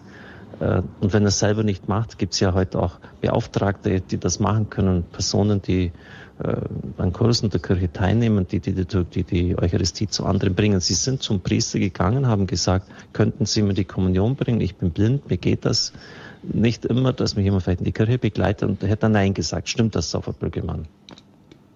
seine ähm, Sekretärin gemacht, hat gesagt, Frau Brüggemann, äh, sagen Sie ihr, ich rufe zurück. Das war Anfang Februar aber äh, sie soll mich nicht festnageln. Ich werde mich melden und persönlich bei ihr die Kommunion vorbeibringen. Ich habe bis heute kein Wort mehr gehört. Wenn ich nicht so ein starkes Rückgrat hätte und so eine tolle Omi, die mit mir betet und jetzt auch Radio Horeb kenne ich erst seit einer Woche, ich war vorher bei, oder bin mit bei Radio Maria, ich wechsle da halt so. Mhm. Wenn ich das nicht hätte, ähm, also ich wäre wirklich tief, tief traurig. Ich meine, ich bin Gott sei Dank ein sehr glücklicher Mensch, aber mir fehlt diese Kommunion. Ich kann leider noch nicht so gehen, wie ich das möchte, weil ich noch ein paar andere Krankheiten zu bewältigen habe. Das hört man an der Stimme nicht, aber leider ist der Körper so. Und äh, ich meine Kirche ist nur, ich sag mal, zehn Minuten Gehweg für mich weg. Aber ich mhm. komme nicht hin. Es ist einfach nicht machbar, das zu bekommen. Ich finde das ja, ganz fürchterlich. Ja, da muss ich mich jetzt ein bisschen zum Anwalt meines Mitbruders machen. Also ich kann mir das absolut nicht vorstellen, dass jemand äh, Ihnen das verweigert. Da gebe ich jetzt auch selber die Antwort. Äh, Sie müssen allerdings nur wissen, was heutzutage in einem Pfarrbüro abläuft. Äh, das erlebe ich auch, auch bei mir. Es ist unglaublich. Es manchmal das Handy, das Telefon, das äh, jemand klopft an der Tür, einer steht noch da vom letzten Gespräch. Es ist wirklich so. Es ist nicht übertrieben. Und da kann es einfach sein, dass das untergegangen ist. Deshalb nochmals in aller Liebe, sagen Sie nochmals, ich habe da angerufen, vielleicht ist das untergegangen, ganz freundlich. Und ich bin sehr sicher, dass der Priester in die Kommunion bringen wird. Herr Dr. Nagel, ich glaube, Sie sehen es auch kaum anders. Ja, ich kann mir es auch nicht anders vorstellen und würde auch gern darauf verweisen, dass auch Laien die Kommunion zu Kranken bringen können. Und es gibt Gemeinden, wo das so organisiert ist, dass praktisch jeden Sonntag äh, alle, die, die die Kommunion empfangen wollen und ans Haus gefesselt sind, äh, die auch bekommen können. Also das ist eine Frage der Organisation. Es sind noch nicht viele Gemeinden und das bedauere ich auch sehr, aber das ist ein Weg, äh, den man auch von unten irgendwie anstoßen kann und sagen kann, wir haben doch Kommunionhelfer, lässt sich das nicht organisieren in der Nachbarschaft und so. Und äh, wenn man guten Willen hat, ist das sicher zu machen. Herr Dr. Nagel, ich danke Ihnen. Die Sendezeit ist vorbei. Ihnen, Herr Dr. Nagel, vergelt's Gott, dass Sie nach angefahren sind. Ich glaube, es hat sich gelohnt. Es war eine, wie ich es empfunden habe, sehr runde und geistlich äh, kompetente und gute Sendung. Ihnen alles Gute und einen gesegneten Sonntagabend.